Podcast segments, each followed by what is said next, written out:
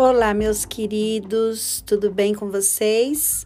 Mais uma vez, psicóloga Cláudia Iso por aqui.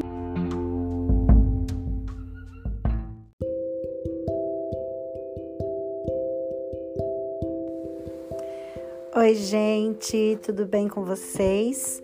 Quero falar com vocês sobre um assunto muito importante que é o relacionamento familiar.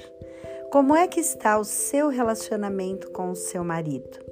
E o relacionamento de pais e filhos? Vocês estão atravessando alguma dificuldade? Vamos conversar sobre isso?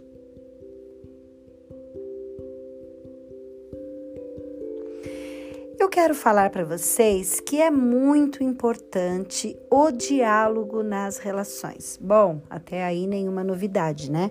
Afinal de contas, todo mundo sabe disso. Mas como a gente pode fazer com que o diálogo seja eficaz para trazer resultados às relações. Bom, em primeiro lugar, gente, é respirar fundo e falar: vamos lá, vamos iniciar um novo relacionamento, vamos começar uma nova história na nossa vida. E então, vocês sentem-se em um lugar confortável estejam com uma iluminação adequada, sem ruídos de fundo e comecem a colocar as questões que vocês têm. Ah, mas isso funciona? Ah, gente, vocês não têm noção de como isso funciona. Sabe aquele olho no olho? Sabe aquela sensação gostosa de você estar conseguindo se comunicar, finalmente falando sobre os seus sentimentos, sobre as coisas que você tem dentro do coração? Sobre as coisas que vocês ainda não conseguiram realizar, sobre as mágoas que ficaram lá no passado e que vocês não conseguiram resolver. Isso dá um resultado incrível. Vocês não têm ideia de como isso alivia a alma. Respeitem sobre todas as coisas o intervalo, a pausa de fala. Permitam que o seu interlocutor te ouça e ouça ele também. Gente, isso é fundamental, saber ouvir para poder ser ouvido também. É fantástico. Eu acho que a primeira coisa que se deve fazer num relacionamento que esteja desgastado é você colocar o diálogo em pauta, em questão e fazê-lo funcionar. Isso vai dar um up ao relacionamento de vocês, pode ter certeza. É uma coisa fundamental.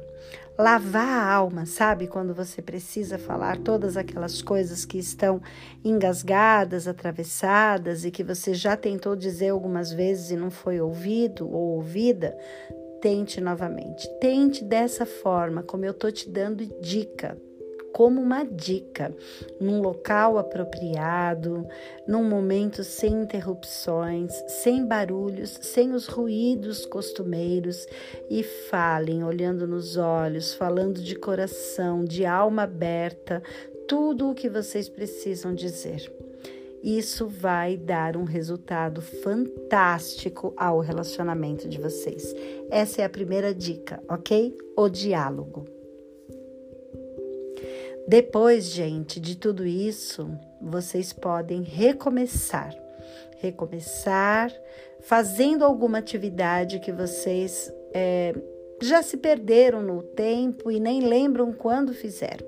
Pode ser recomeçar vendo um filme, pode ser recomeçar saindo para dar uma caminhada, para fazer é, aquele passeio que vocês não fazem há um tempão, ou que programaram de fazer, mas ainda não realizaram. Pensem nisso como um costume do casal.